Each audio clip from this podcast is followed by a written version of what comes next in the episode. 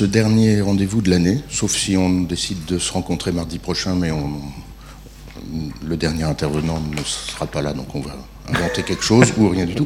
En tout cas, Maxime, merci beaucoup à Maxime Laprade d'être venu de Londres pour nous parler des sœurs Callot.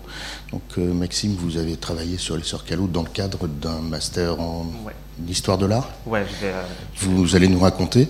Ouais. Et donc euh, les sœurs Callot, vous connaissez peu. Merci à vous. Est-ce que je peux parler sans micro si vous avez non. non. Ah oui, ça enregistre. Ok, d'accord. ouais, donc je vais commencer par vous donner juste le bonjour déjà. Je vais commencer par vous donner le contexte de, des recherches que j'ai faites. J'ai fait, après mon bac, j'ai fait une licence d'histoire de l'art à Paris 1, suivi d'un master 1 et 2 à Paris 1.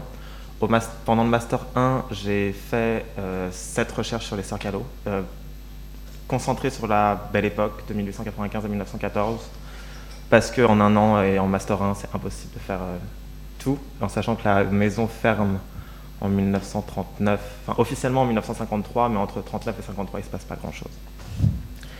Euh, et en Master 2, j'ai fait une étude de la haute couture à la belle époque de manière beaucoup plus générale euh, pour étudier l'espace, l'entre-deux dans lequel la haute couture se place entre industrie et art.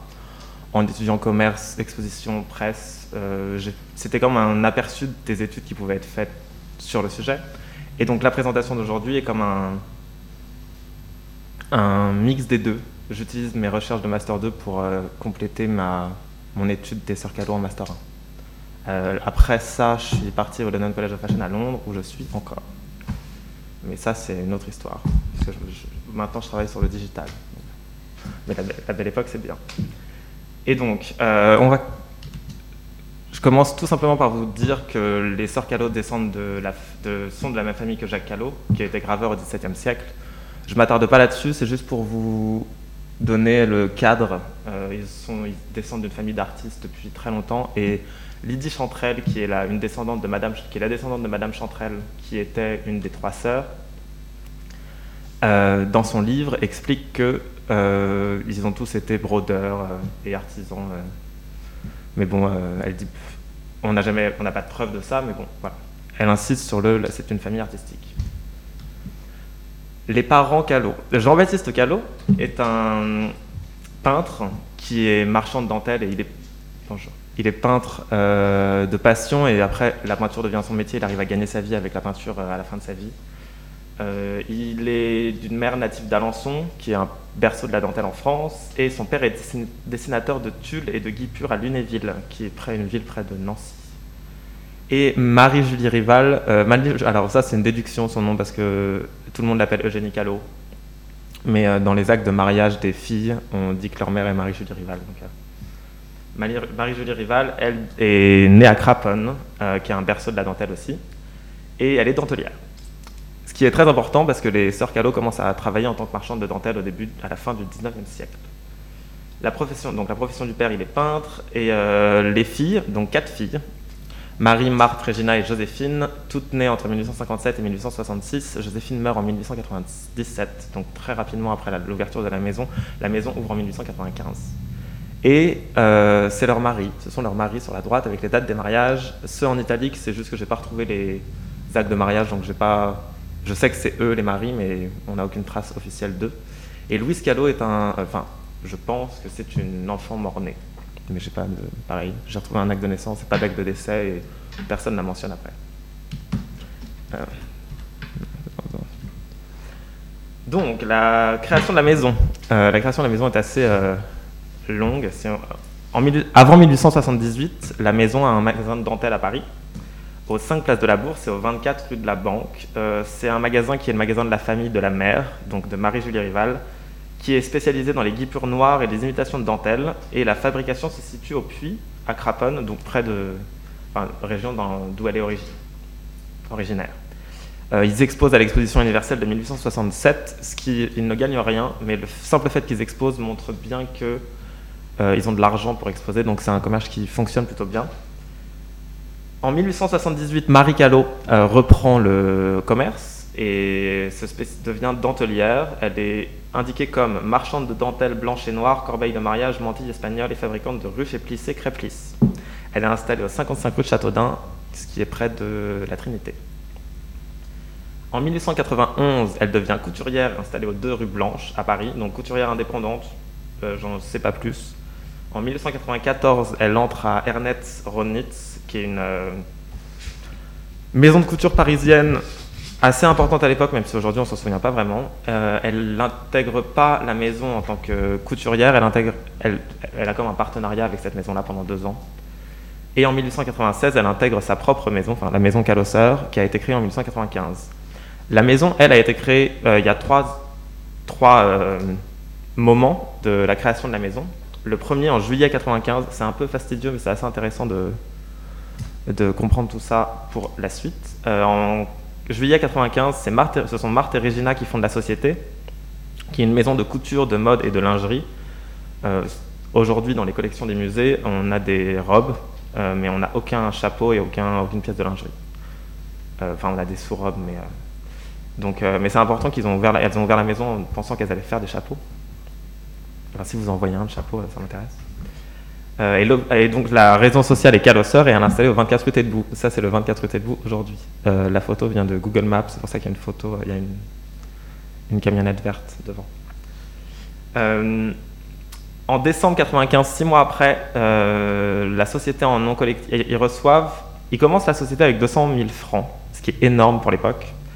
Et six mois plus tard, ils reçoivent 200 000 francs de Charles-Marie Despo, qui est un négociant qui donne de l'argent à la société. Euh, c'est une somme considérable. Et en septembre 96, donc quasiment un an après la création de la maison, Marie Callot intègre la société.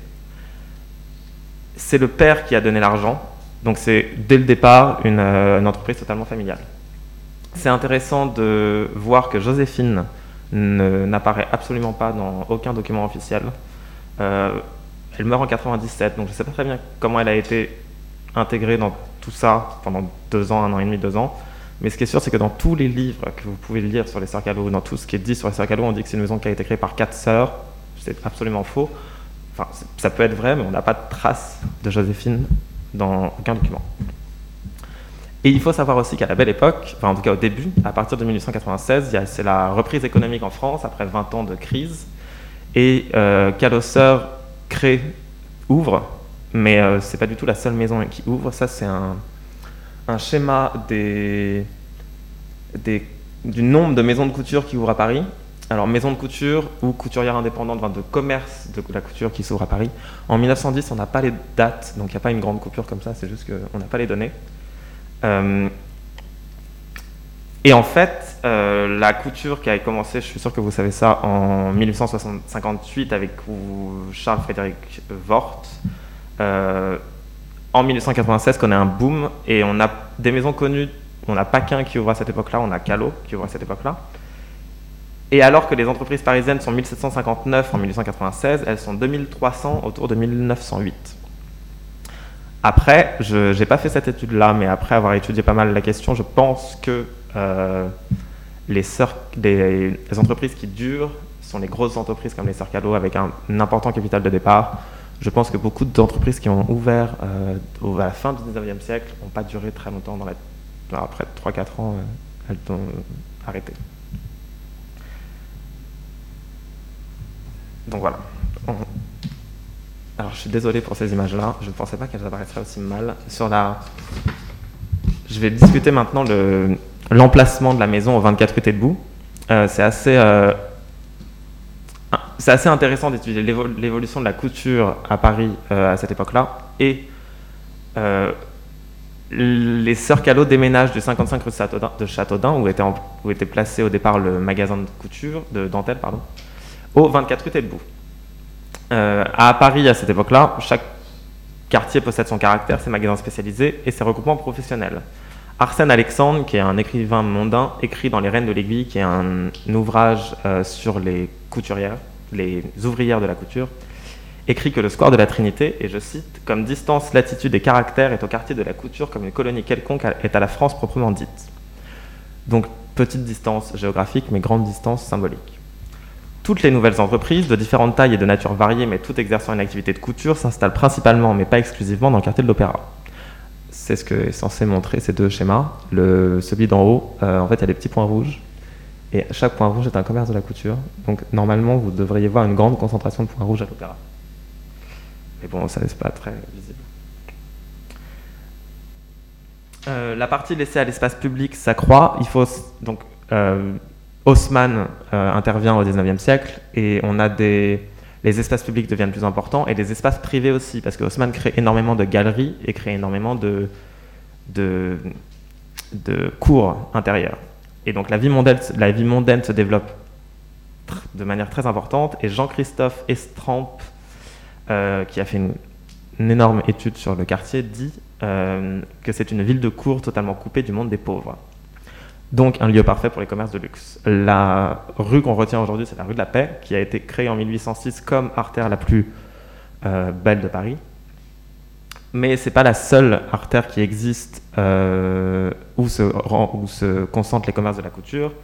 Il faut savoir que dans le numéro 47 de la revue Femina, qui est une revue, ça, Femina dure jusqu'en les années 50 je crois, une revue féminine. Euh, en 1903, le caricaturiste italien Leonetto Capiello dit, en parlant de Madame Rouff, qui est une couturière euh, de l'époque, un peu euh, qui, plutôt, qui marche plutôt bien, il dit que Madame Rouff fait partie avec La Ferrière et Calosseur du groupe Haussmann Tedbou, par opposition avec le groupe Rue de la Paix.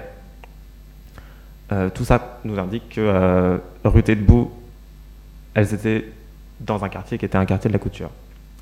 La rue Tedbou, la différence avec la rue de la Paix, c'est qu'elle c'est une rue qui est beaucoup plus diversifiée. On a des journalistes et on a plein de petites couturières dans la rue. C'est la rue où est aussi la maison La Ferrière. La maison La Ferrière est une maison qu'on ne connaît absolument pas aujourd'hui, mais qui était très très productive euh, à l'époque. Productrice. Euh, la, la, maison de couture Callot déménage en 1914 à rue Matignon. Euh, donc embrasse le, déplacement vers l'ouest de la couture. Et ils, ont acheté, la, Marie Callot a acheté le bail en 1907, ce qui est assez euh, étonnant. Ce qui veut dire qu'en 1907, elle savait déjà qu'en 1914, elle aurait assez d'argent. Elle a, pendant euh, sept ans, elle a construit euh, l'immeuble totalement. Elle a acheté l'emplacement, elle a tout construit. Euh, ça, c'est la seule photo qu'on a aujourd'hui de l'intérieur de la maison Callot en 1910, donc euh, rue Tête-Bout. Je ne sais pas par contre quel étage c'est. Voilà. Et là, on voit des chapeaux. On voit un chapeau. Donc, la belle époque, c'est une euh, époque, c'est une période où la confection commence à être très importante et à se développer et à concurrencer vraiment la haute couture en termes de production et donc la haute couture, qui est une entreprise fait main, doit se démarquer de quelque manière. Et pour se démarquer, elle va jouer, elle va créer un symbole. Et en haute couture, tout est affaire de symbole. Et ça va passer par une représentation dans la presse, dans les expositions universelles et internationales, mais euh, surtout dans le rapport que la haute couture va avoir avec ses clientes. L'objectif est de magnifier la cliente. Et cette cliente est variée. Elle est très variée à la belle époque. C'est ça qui est euh, assez, c'est ça qui que moi je trouve très intéressant, c'est qu'on a encore des aristocrates de la vieille noblesse, mais on a aussi des, des comédiennes, euh, bon, qui payent pas leur robe, et des, des, des gens de l'industrie, et donc les nouveaux riches, comme on pourrait les appeler. Marguerite Perrault, j'ai essayé de savoir qui était la cliente de la couture et est-ce qu'on pouvait la, la caractériser. Euh, Marguerite Perrault, dans son étude de la bourgeoisie française, indique qu'à la belle époque, euh, une femme bourgeoise achète en moyenne trois robes par an et que la mode représente entre 4,4 et 17,7 des dépenses totales d'une famille. Euh, trois robes par an, ce n'est rien du tout quand on pense qu'une cliente de la couture pouvait changer de tenue cinq fois par jour et ne porter une tenue qu'une seule fois. Donc la cliente de la couture est juste très variée et on ne peut pas vraiment la mettre une définition. Et les, quels sont les clientes de la maison Callot euh, Les clientes de la maison Callot sont comme toutes les autres maisons de couture à l'époque, des aristocrates, des demi-mondaines, des femmes de la haute industrie. Euh, on compte parmi elles la baronne Henri de Rothschild, Mesdames Rockefeller, Mesdames Eiffel, Madame Fenaille, qui est euh, la femme d'un grand industriel du pétrole. on compte aussi la reine Victoria Eugénie d'Espagne, que vous voyez là, plus dans les années 20, mais déjà à la belle époque. Elle était jeune à la belle époque. Et alors, elle avait un goût très prononcé pour les sœurs Callot, pour les créations des sœurs Callot, qui lui envoyaient chaque saison un catalogue des collections. Et elle pouvait faire ses commandes. La maison Callot va déménager à Biarritz, euh, déménager, ouvrir une succursale à Biarritz, et aussi dans la station balnéaire espagnole du nord de l'Espagne, dont je ne me souviens plus le nom, j'y ai pensé dans le métro, mais c'est pas revenu. Oui, voilà, exactement. Et ici, oui. Et apparemment parce que la famille d'Espagne, euh, enfin la la famille royale allait en vacances là-bas. Euh, il y a une chercheuse qui avait fait une intervention ici euh, lors du colloque sur la Première Guerre mondiale et Anna Balda qui a étudié cette question et qui euh, voilà, elle m'avait dit que les Circalo étaient bien implantés à Saint-Sébastien. On n'a pas, pas, de liste précise. Si on fait une étude sur la maison Paquin, comme l'a fait Dominique Siro dans les années 90, il a fait une étude très exhaustive des clientes de la couture. C'est quelque chose qu'on peut faire pour la maison Doucet aussi. Pour la maison Cadeau, on peut pas du tout. Mais on sait, et là je me base sur l'étude de Camille Jambon, qui, n'est plus une chercheuse parce qu'elle a fait ça quand elle était étudiante, elle est, elle est costumière pour le cinéma maintenant.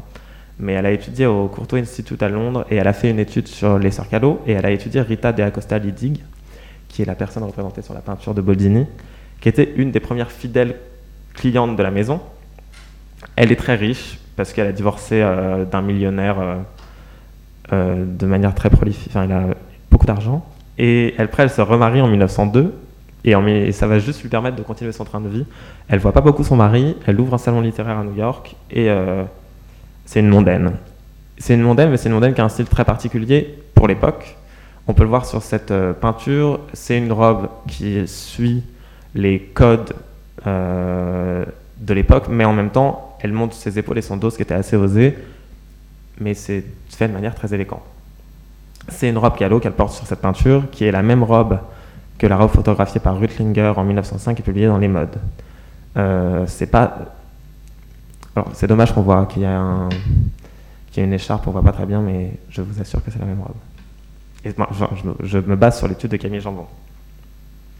Et Rita de Acosta Lidig est une cliente qui va qui adore la dentelle et qui va avoir un rapport très particulier avec Madame Chanterelle, qui était euh, une des créatrices, qui va aller chercher des vieilles dentelles pour elle et qui va créer des robes juste pour elle. Ce qui est assez étonnant, euh, parce que alors qu'on est dans une époque où la haute couture essaye de se placer en tant qu'industrie qui crée de l'art, euh, la, crée une, le rapport que Madame Chanterelle avait avec Rita était plus un rapport de euh, qu'on pouvait avoir avant la haute couture, avant Charles Frederick Worth, d'une cliente qui, commande et qui dit qu'elle veut. C'était une discussion. Et Camille Jambon euh, décrit euh, Rita comme une inspiration pour la maison. Les expositions universelles, comment les sœurs Callot se représentent dans les expositions universelles les Sœurs Cadeaux sont présentes à l'exposition universelle de 1900, donc 5 ans après la création de la maison, ce qui est plutôt euh, bien, ça veut dire que ça marche bien. Elles sont représentées au milieu des autres euh, maisons de couture de cette époque, et elles présentent à cette époque-là les premières euh, robes en tissu lamé. ce sont les premières à avoir utilisé du lamé pour créer de la mode, et elles les présentent pour la première fois à l'exposition de 1900. comme parmi aussi ces deux robes-là, qui euh, sont, euh, comme on peut le voir, surtout celles de gauche, qui, qui présentent beaucoup de dentelles. Elle est aussi présente à l'exposition de Saint-Louis en 1904, qui est une exposition universelle aux États-Unis, où elle obtient un grand prix pour la catégorie du vêtement et un autre grand prix pour la catégorie de la, pour la collectivité de la couture. La haute couture, quand elle s'exporte aux expositions universelles, représente la France et valorise. ça permet de, de, gagner des marchés, de conquérir des marchés, mais ça permet aussi une représentation euh, valorisée de la haute couture en tant qu'œuvre d'art, parce que ça permet une. Euh, les maisons peuvent présenter la haute couture comme elles le veulent. Et en 1910, à Bruxelles, par exemple, il y a un salon lumineux de la couture, qui est le deuxième salon euh, après le salon d'honneur dans le palais des industries et des arts, ce qui est ce qui montre la place importante et le rôle de séduction que pouvaient avoir des créations de la haute couture à cette époque. Et euh, là, je vous invite à lire, euh, j'ai écrit un article qui va être publié dans le nouveau, numéro de la revue Apparence, euh, qui va sortir bientôt, qui est gratuit, qui est accessible sur Internet, et je parle un petit peu des expositions universelles. Enfin, je présente ce qui est possible de faire comme étude sur les expositions universelles. La revue Apparence, ouais, qui est le nouveau numéro dirigé par Sophie Kurdian.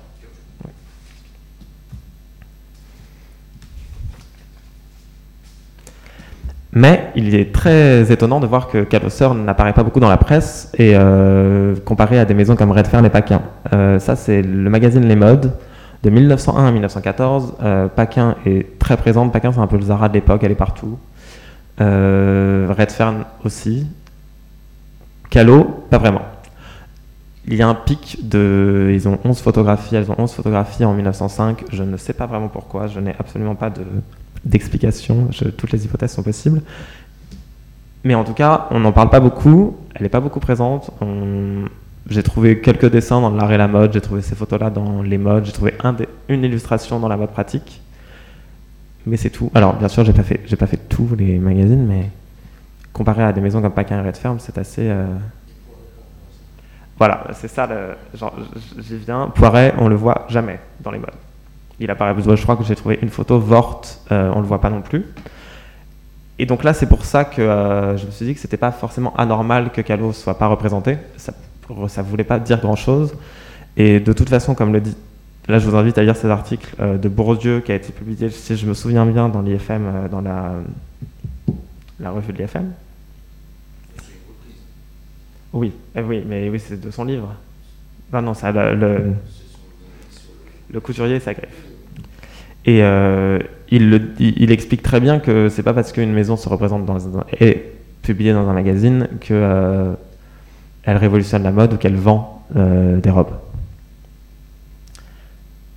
Et donc, Calo, et j'ai après aussi discuté avec Sophie Kurdian, qui est venue ici, je, je sais plus, il n'y a pas très longtemps, qui m'a expliqué que cette époque-là est le début de la publicité, c'est le début des photographies. Donc il est aussi très possible que les maisons de couture aient pas envie, aient peur du média et donc refusent d'ouvrir leurs portes aux journalistes et refusent de, de publier leurs modèles euh, dans les magazines.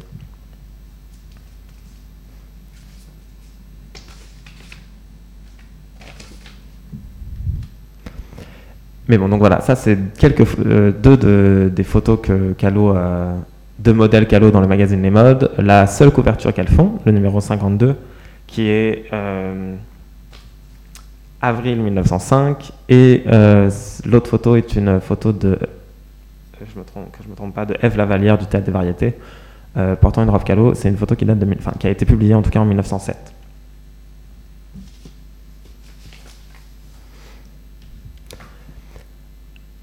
Et comme les photos sont des. Enfin, comme on ne trouve pas beaucoup de photos, euh, je me suis penché sur est-ce qu'on mentionne beaucoup la maison de couture Calo à l'époque et sur le rôle que pouvait avoir le langage dans la valorisation de la couture à l'époque de manière générale.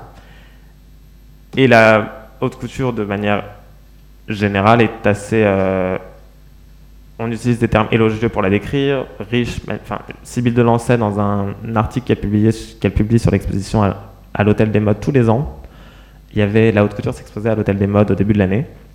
Et Sybille Delancey, qui est une journaliste du magazine Les Modes, explique en 1908, enfin décrit cette exposition en 1908 avec des mots comme magnifique, riche, merveilleuse, précieuse, admirable, merveille, superbe. On compare toujours la haute couture à de l'art et la haute couture est toujours euh, magique et magnifique.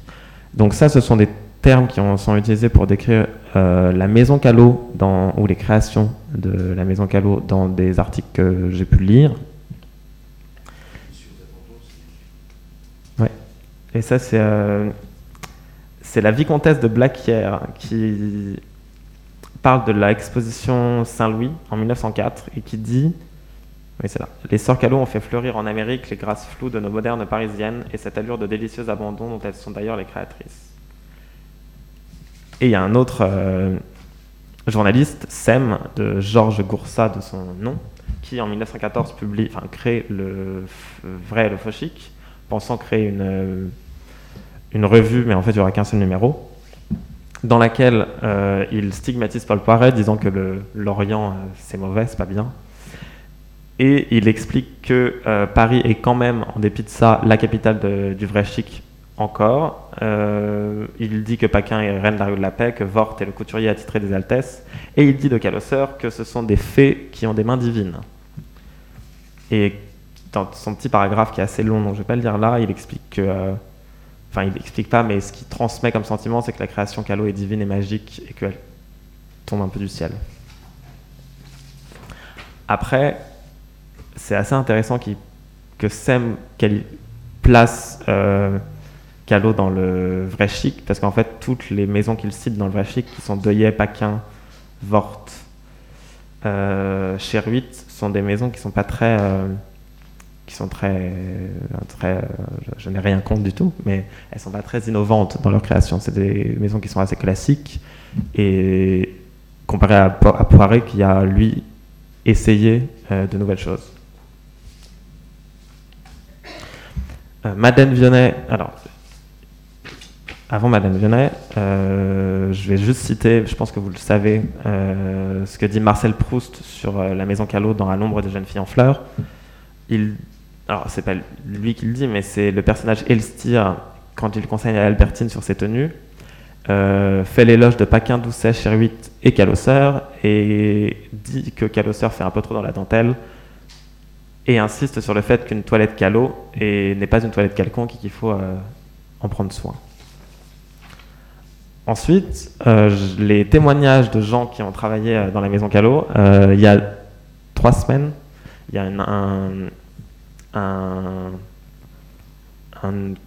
quelqu'un à Bordeaux qui m'a envoyé un mail qui m'a dit j'ai mon grand-père qui a travaillé en tant que tailleur dans la maison Calo dans les années 20. mais bon, il n'a pas de il n'a pas d'autres euh, informations que ça, donc c'est un peu dommage. Mais Madeleine Vionnet, elle, dit euh, qu'elle a, été, elle a travaillé dans la Maison Callot de 1901 à 1906. Elle travaillait avec Marie Gerbert.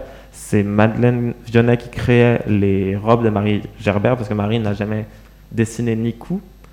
Donc, euh, elle avait besoin de quelqu'un pour transmettre en volume ce qu'elle voulait faire. Et elle dit que la Maison Callot a été son école de la magnificence. Euh, vous avez une interview de Madame Venet dans Madame Venet, puriste de la mode, euh, le catalogue d'expo de Pamela Golbin aux arts décoratifs, et dans lequel euh, je tire ces citations. Madame Venet dit que donc été son école de la magnificence et que c'est là qu'elle a découvert que la couture était un art. Sans elle, sans ce qu'elles m'ont apporté, j'aurais continué à faire des Ford, sont elles qui m'ont permis de créer des Rolls. Elle dit aussi, en parlant de Marie Gerbert, que c'est une grande dame tout occupée d'un métier qui consiste à parer la femme, à habiller un corps d'un tissu, non à construire un costume. Une vraie couturière, ni une décoratrice, ni un peintre comme ceux d'aujourd'hui.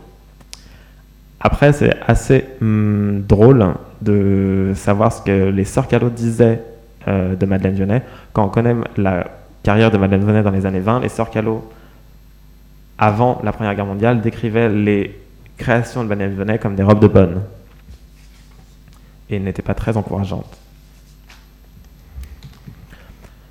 Après, comme toutes les, comme toutes les maisons de couture à cette époque-là, les Sœurs Callot créent pour le théâtre. Euh, là, on a une euh, photo de Cécile Sorel sur la gauche qui porte la robe Marion Delorme des Sœurs. Donc Cécile Sorel était une, Cécile Sorel était une, une actrice de la comédie française.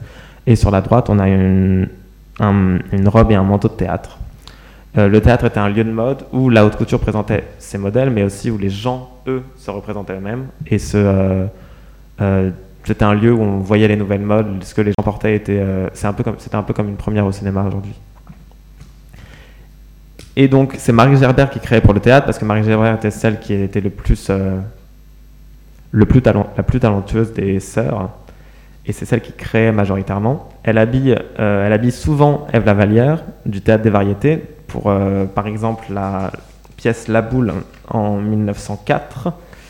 Euh, elle habille aussi Eve Lavalière pour Les Petits joués au Théâtre Antoine en 1912. elle crée des robes pour toujours Eve Lavalière en le bonheur, pour Le Bonheur des Dames en 1905.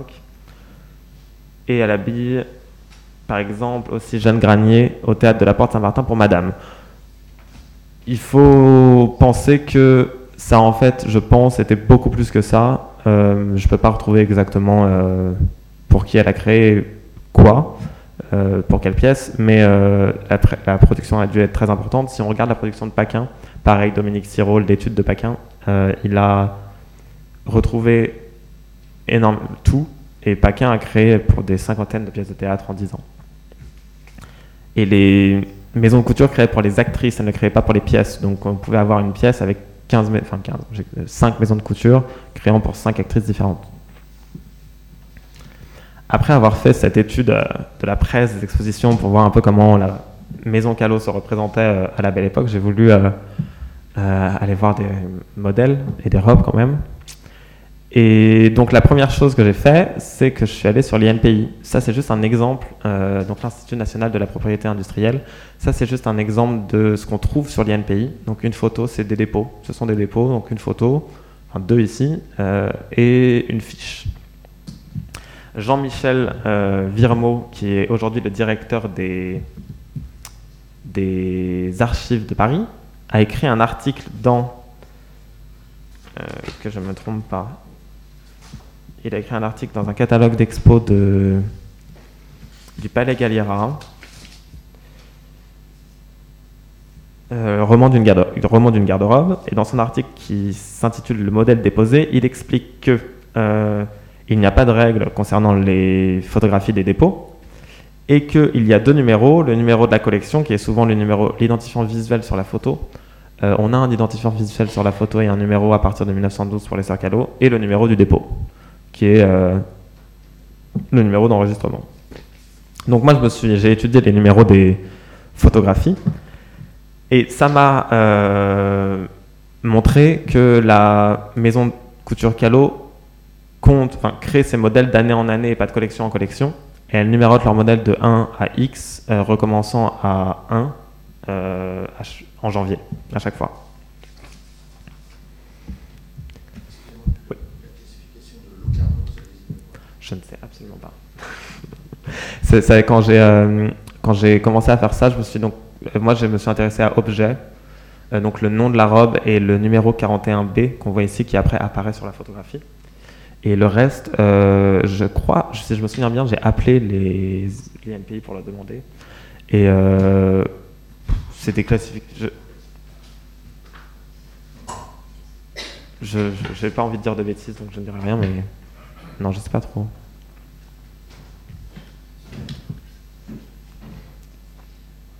L'étude des dépôts, après, donc je me suis intéressé au nom des modèles. Euh, les noms des modèles, même pas déposé, pas créé en même temps. Euh, donc, le nom, la danse par exemple, a été déposé en mai-août 1913. Euh, la robe est un peu différente, c'est pas la même, mais euh, enfin la robe en est, la robe, ce ne sont pas les deux mêmes robes, mais c'est clairement le même modèle. Et donc un nom indique un style. Et ensuite, de manière assez intéressante, j'ai trouvé ce dépôt du modèle Angelo en 1913. Et cette robe aux arts décoratifs euh, datée de 1914, robe qui a été portée pour un mariage en 1914, mais je ne sais pas par qui. Et bon, il y a un peu de différence. La robe est entravée à droite, euh, c'est pas ceinturé de la même manière. Bon, ça c'est juste pour la photo. Le, col n'est pas exactement le même, mais ce sont clairement les deux mêmes robes. Euh, le tissu, est, enfin le, le tissu est pas le même aussi.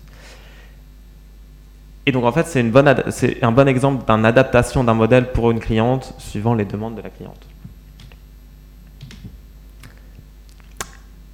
Et après, pour mon mémoire, en tout cas, alors j'ai fait mon mémoire sur euh, les modèles du Palais Cagliara. Et après, j'ai passé deux mois aux arts décoratifs pour étudier les modèles des arts décoratifs. Ça, ce sont deux robes euh, du Palais Galliera, euh, deux robes qui s'appellent Aiglon, au Palais Galliera, qui sont datées 1908 à 1913 et qui sont clairement les mêmes. Et donc, je me suis posé la question de euh, pourquoi euh, on avait deux robes qui étaient la même datée de, dates différentes. Et après, j'ai trouvé cette représentation dans la robe pratique euh, datant de 1900 de la robe Aiglon. Et il faut savoir qu'en 1900, Edmond, Edmond Roustan en 1900, on a les premières représentations de la pièce de théâtre d'Edmond Rostand qui s'intitule Éclon. Et donc cette robe, alors on a deux hypothèses, ou c'est une robe de théâtre pour la pièce de théâtre, et la pièce de théâtre aurait été... Euh, euh, les représentations auraient continué jusqu'en 1913, et euh, on aurait donc deux robes de théâtre. Ça me paraît un peu un peu bizarre. Ou tout simplement la maison a créé une robe aiglon en... parce que la pièce de théâtre a eu du succès et que donc ils ont utilisé la référence et que cette robe a été un succès commercial et que donc elles l'ont créée jusqu'en 1913, ce qui serait, de mon point de vue, l'hypothèse la, plus probable.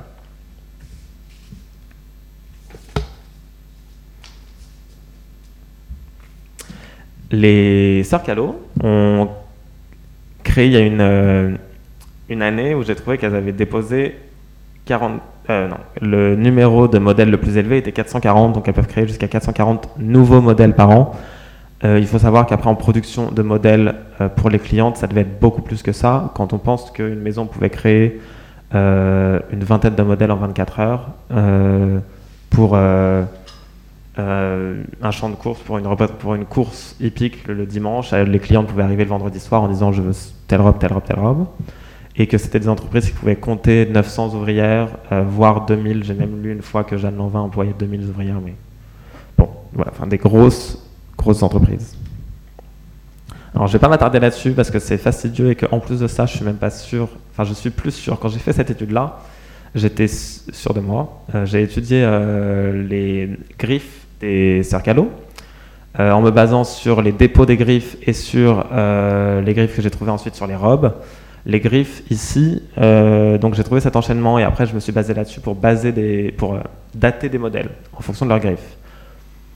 Il se trouve que euh, je, quand je suis allé au Victoria and Albert Museum à Londres, j'ai parlé avec quelqu'un qui m'a dit que euh, elle avait trouvé la griffe de 1913-1922, donc la griffe à partir de laquelle on voit la date indiquée, euh, en 1911.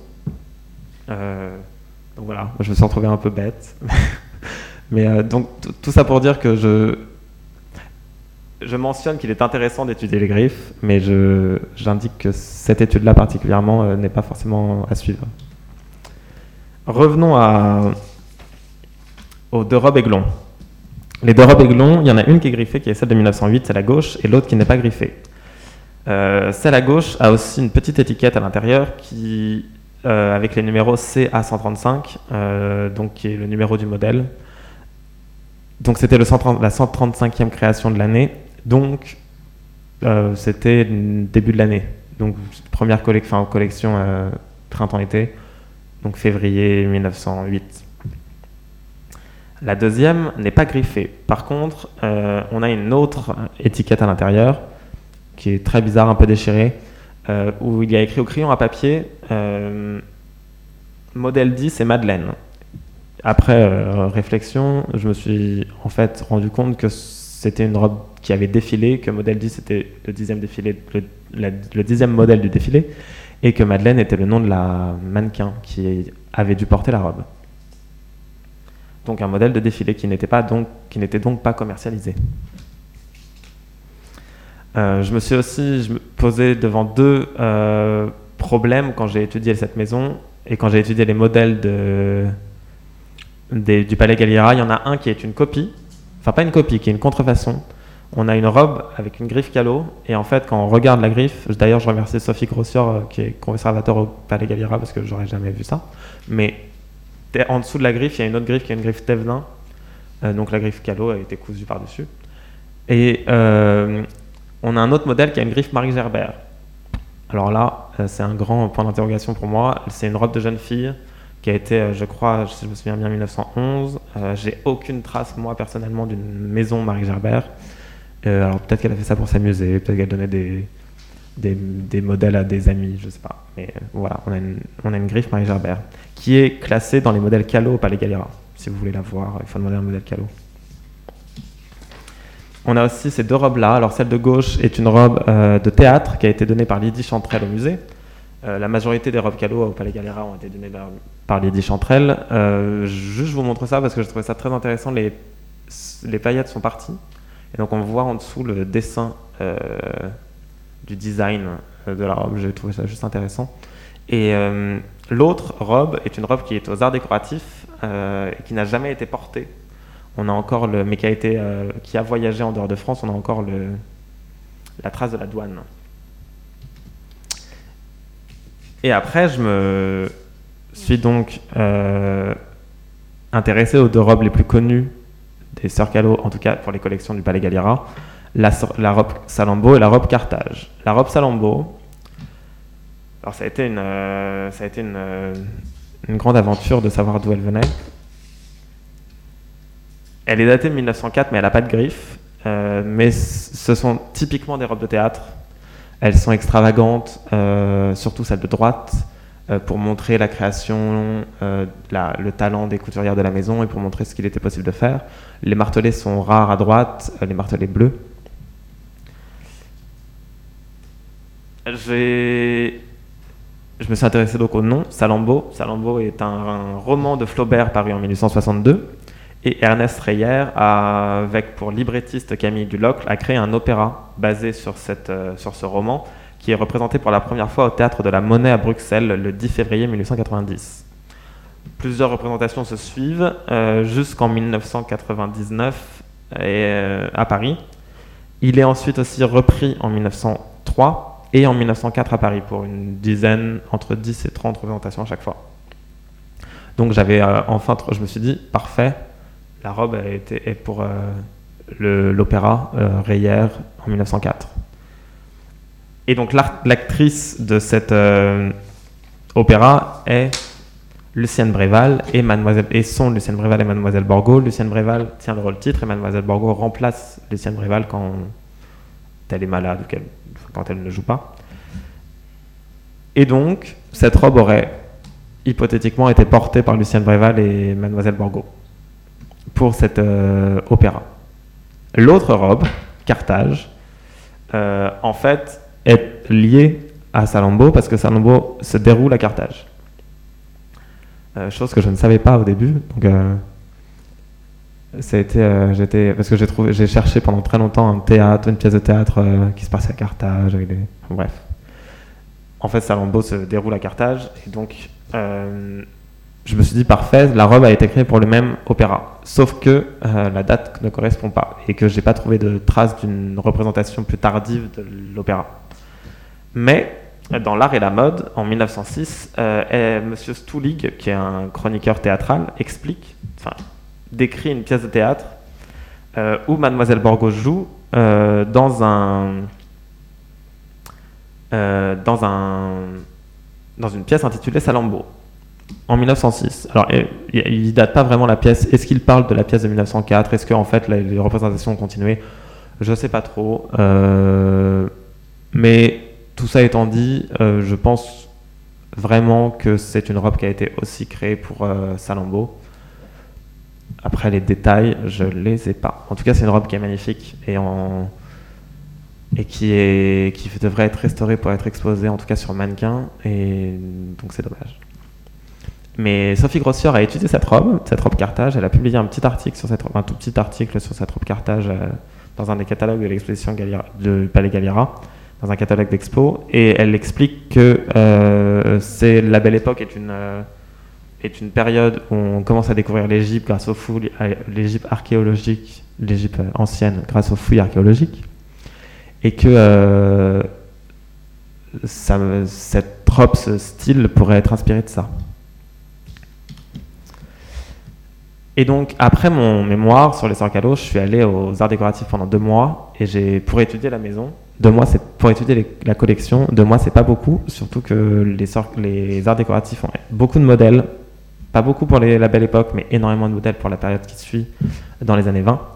Donc ça, tout ça sont des photos euh, euh, qui proviennent des arts décoratifs et de mes recherches là-bas. Et j'avais pour but au départ, donc j'ai continué mon, mon, étude des griffes, qui en fait s'est avérée euh, on verra bien. Et euh, le style des Callot, j'ai voulu, oui, donc voilà, donc j'ai voulu comprendre ce qu'était le style des Callot et quel est le style Callot. Parce qu'en fait, maintenant, quand moi je vais dans un musée et que je lis pas les cartels et que je vois des robes, s'il y en a une Callot, je la reconnais tout de suite. Le problème, c'est que j'aimerais bien mettre des mots là-dessus pour essayer de comprendre ce qui fait qu'une robe stylistiquement est une robe Callot. Euh, j'ai quelques indices, euh, des influences orientales et chinoiseries, des chinoiseries beaucoup sur les robes. D'ailleurs, euh, Marie-Sophie Caron de la Carrière, qui est aujourd'hui conservatrice aux arts décoratifs, parle un peu de ça dans un article qu'elle a publié dans un livre sur les rapports Orient-Occident, un, un, grand livre, un gros livre publié il y a deux ans par les Arts décoratifs. Euh, donc des influences orientales, beaucoup de robes très légères mais très structurées, une architecture de la robe qui est montrée en extérieur toujours, enfin toujours, souvent. c'est très ceinturé, les circulos mettent beaucoup de pans de vêtements, un peu comme à la manière des, des robes religieuses. Beaucoup de passementerie aussi, mais ça, c'est pas vraiment étonnant pour la belle époque, en tout cas, Poiret utilisait beaucoup de passementerie.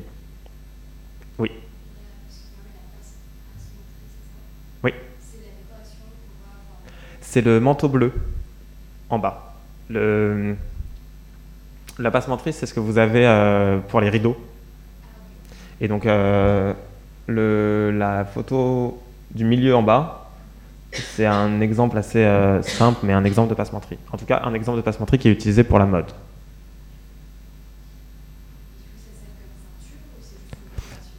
Dans ce cas particulier, c'est une décoration, mais ça pouvait servir comme ceinture.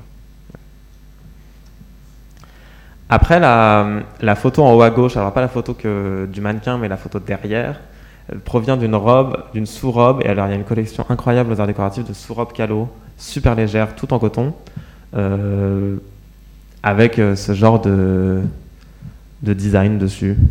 Et j'ai eu beaucoup de mal à j'ai beaucoup de mal à expliquer ça. Je ne sais pas vraiment d'où viennent ces robes. Donc voilà, mon but maintenant, mon objectif, euh, ce serait de définir le style Calo et d'essayer de comprendre, de comprendre stylistiquement la création. Parce qu'en fait, toute mon étude jusque-là a été très je me suis intéressé aux actes de création, à la représentation dans la presse, etc. Et j'aimerais bien maintenant me plonger plus sur euh, les modèles et plus directement sur euh, la création.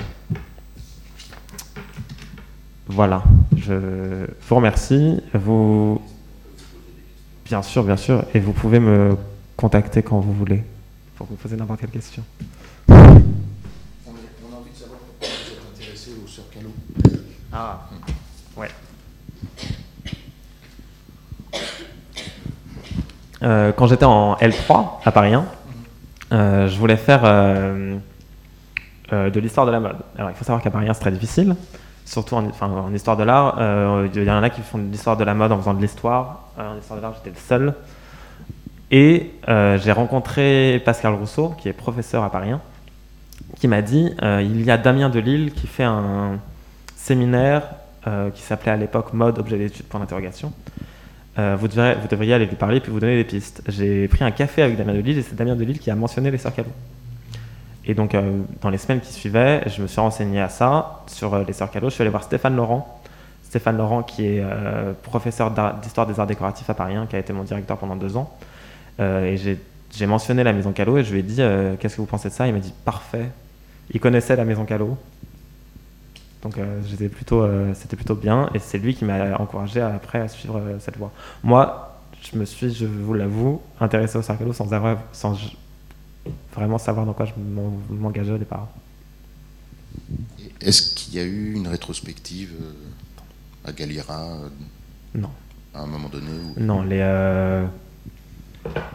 une exposition Calo serait aujourd'hui possible mais difficile et euh, parce que les robes, alors les robes cadeaux sont très abîmées de manière générale. C'est beaucoup de paillettes, c'est très léger et euh, ça, coûterait beaucoup d'argent en restauration. Et donc certains euh, modèles cadeaux ont été utilisés dans des expos, mais une, exposition que cadeaux, il n'y en a jamais eu. Ce qui est dommage d'ailleurs.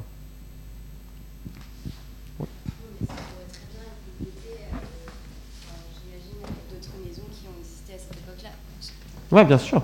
On pourrait faire une exposition euh, euh, sur la belle époque, sur la haute couture à la belle époque, utiliser le modèle Calo. On pourrait faire. Oui, ça, je suis totalement d'accord. D'ailleurs, une euh, l'exposition Roman d'une garde-robe qui était au musée Carnavalet par Sophie Grossior s'intéressait à cette époque-là. Oui, oui, c'était il y a 2-3 ans. Ouais. Vous l'avez pas vu? Récupérer le catalogue parce que ça, c'était une super expo. le roman d'une garde-robe. C'était très très bien. C'était en fait le, la garde-robe euh, complètement conservée d'une femme qui s'appelait Alice Allôme ou Antôme, je sais plus. Enfin, une, pas grande bourgeoise parisienne. Et euh, non, c'était formidable. Et elle, alors, elle, c'était beaucoup de modèles chez 8 parce que cette personne travaillait, travaillait pour la maison Cher 8 qui est une maison qui a été, enfin, qui date de la même période que la maison Callot d'ailleurs.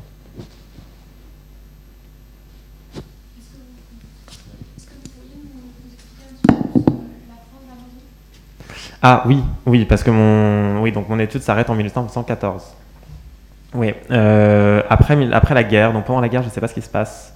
Je pense que la maison a continué de créer parce que c'était une maison qui était dirigée par des femmes, donc il n'y a pas eu de problème d'hommes qui devaient partir à la guerre. Donc je pense qu'elles ont continué de créer. Euh, après la guerre, euh, dans les années 20, elles deviennent, elles continuent, elles continuent. En fait, ce qui est assez étonnant avec les sœurs Callot, c'est qu'elles elles sont jamais des stars, mais euh, elles sont toujours là. Et stylistiquement, elles sont jamais en retard et jamais en avance. Et elles continuent, elles continuent, elles continuent. toutes les sœurs meurent. J'ai pas les dates, mais la dernière qui meurt, c'est Marie Callot, qui meurt en 1926 ouais, 27, j'ai pas envie de dire de bêtises, mais 1927. Euh, Marie Callot qui a reçu la Légion d'honneur d'ailleurs, quelques années avant de mourir. Et Légion d'honneur qui a été demandée pour Marie Gerbert par Madame Paquin. Ce qui est assez, euh, qui est assez intéressant. Et euh, la maison est reprise par les fils. Ah oui, alors Marie Gerbert avait quatre, cinq enfants Pierre, Paul, Jean, Marie-Madeleine. et donc les deux fils, Pierre et Paul, je crois, reprennent la maison. Euh, mais elles ouvrent un département parfum, comme toutes les maisons à cette époque-là, commencent à ouvrir des départements parfum. Ça marche beaucoup moins bien après la mort de Marie. Euh, donc ils vont continuer de créer, mais euh, ça va aller de plus en plus mal. Ils vont déménager la,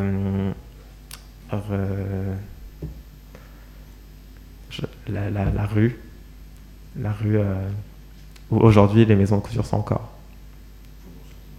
dans la, rue où Dior est. Voilà.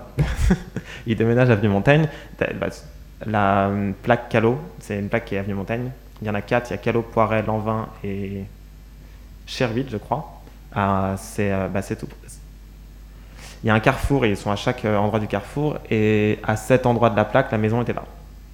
Mais pendant deux ans seulement, et en 39 elle ferme. la maison est rachetée par Marie-Louise Calvet, qui était à l'époque une couturière euh, qui marchait bien. Et Marie-Louise Calvet ferme sa maison en 1953, et Callot avec. Et la raison sociale Calosseur est rachetée par. Euh, Monsieur Brumel, qui est aujourd'hui directeur de la maison Moana, qui est une maison de sac, enfin de maroquinerie. Et euh, j'ai contacté Monsieur Brunel pour lui demander s'il avait quelques archives.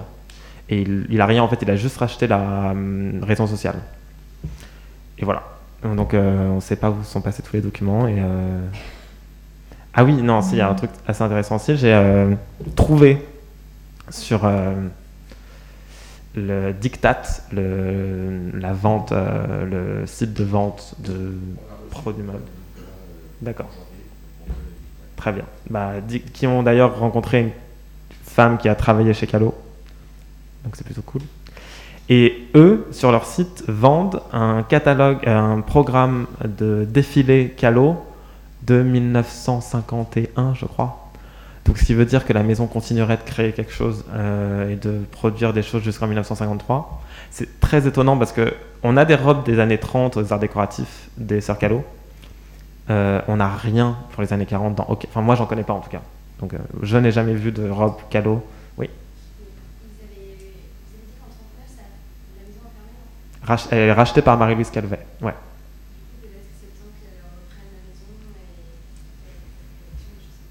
C'est possible que. Ouais, alors ce qui est, ce qui est étonnant, c'est que euh, j'ai pas de traces, enfin j'en ai, pas trouvé, mais que sur ce catalogue, sur ce programme de défilé, il y a écrit vraiment Calos. je sais pas. 1950 quelque chose. 51 ou 52. Ça ferme en 53, donc 51 ou 52. Euh, donc voilà. Euh, il faudrait, j'aimerais bien faire ce que j'ai fait pour la Belle Époque, j'aimerais bien continuer pour les années 20. Euh, sauf que ça prendrait beaucoup plus de temps, donc il me faudrait du temps, parce que les années 20, à la différence de la Belle Époque, les couturiers sont beaucoup moins réluctants face à la presse, et donc il y a beaucoup plus de représentations dans la presse, les magazines sont plus nombreux. et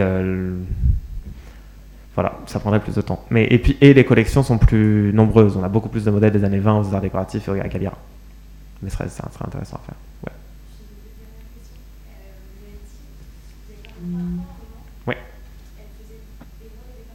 Elles ont créé le département de parfum. Euh, le département de parfum était dirigé par un des fils euh, de Marie, Pierre ou Paul, je me souviens plus. Il y en a un qui a pris sa place à elle, donc qui créait les robes, enfin qui était directeur de la création en tout cas, et l'autre qui était directeur du département parfum. Je ne sais plus lequel qui faisait quoi, mais donc ils ont créé le département parfum. Marie n'était pas encore morte parce qu'en fait les fils Callot ont commencé à travailler avec, avec leur mère alors qu'elle n'était pas morte. Donc je sais pas, euh, ça doit être 1936, 37, quelque chose comme ça. Euh, non, elle est morte en 27, 25, 26. Il y a une. Euh, dans les années 20, pareil, ça j'ai. Je pourrais retrouver la référence, je l'ai sur mon ordinateur, mais là, Marie Callot a donné une interview pour le magazine L'Art la Mode. Et on a l'interview complète. Elle est d'ailleurs accessible sur Gallica. Parce que moi, je l'avais regardée sur Gallica. Sur Gallica. Si vous m'envoyez un mail, je peux vous retrouver la référence euh, facilement. Personne n'a l'intention de racheter cette Alors, Monsieur Brumel, c'est pas la seule vieille maison qu'il a. il a plusieurs raisons sociales et euh, bon ça, c'est pas, lui qui me l'a dit, mais c'est quelque chose que j'ai lu. Euh, il rachète des vieilles maisons avec l'intention de les rouvrir, un peu comme le, ce qui s'est passé pour. voilà, exactement. Je ne sais pas s'il va le faire pour Calo. Ce serait difficile, je pense, parce que Caloseur, à la différence de Schiaparelli, n'est pas un nom connu. Donc euh, je sais pas. En tout cas, il... quand moi je lui ai envoyé un mail pour lui demander s'il avait des archives, il m'a répondu très euh, gentiment et très sympathique. Donc, euh, et je sais pas ce qu'il va faire avec, par contre. Que... Et je ne sais pas combien il l'a racheté aussi. Ce qui serait assez intéressant.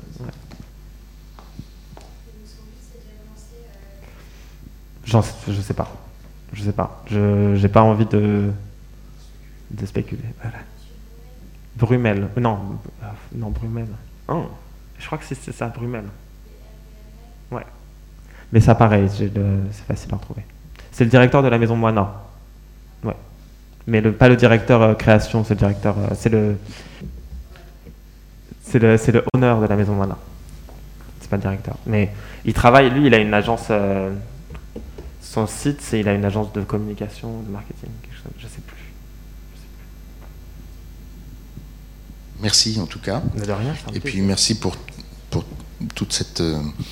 Toujours fascinant de d'ouvrir les archives. Donc les, principales archives sont à Galliera, n'est-ce pas? Les robes. Les robes. Après les ah oui. Enfin les archives euh, vêtements, je veux dire. Ouais. Galliera. Non, les, en fait les arts décoratifs en ont beaucoup. Ah bon. Ok. Ouais, les arts décoratifs en ont beaucoup. Euh, bon Galliera on a beaucoup aussi. Hein. C'est à peu près équivalent. Après, moi, je me suis basé sur euh, des archives publiques nationales, archives de Paris, beaucoup. Euh, ouais, Paris, majoritairement archives de Paris et archives nationales. Ok. Donc, grâce à vous, on replonge dans une période ancienne. Le passage de Proust, là, est merveilleux. Merci de nous avoir attiré l'attention là-dessus. Puis, à propos de Flaubert, juste pour finir sur, sur Flaubert, dans Madame Bovary, il y a une phrase qui dit Cette robe au pli droit cachait un cœur bouleversé, celui des mains. Voilà. Et tout ça revit grâce à, grâce à ces images et, à cette recherche. Merci beaucoup. Je vous en prie. On vous applaudit. Thank you.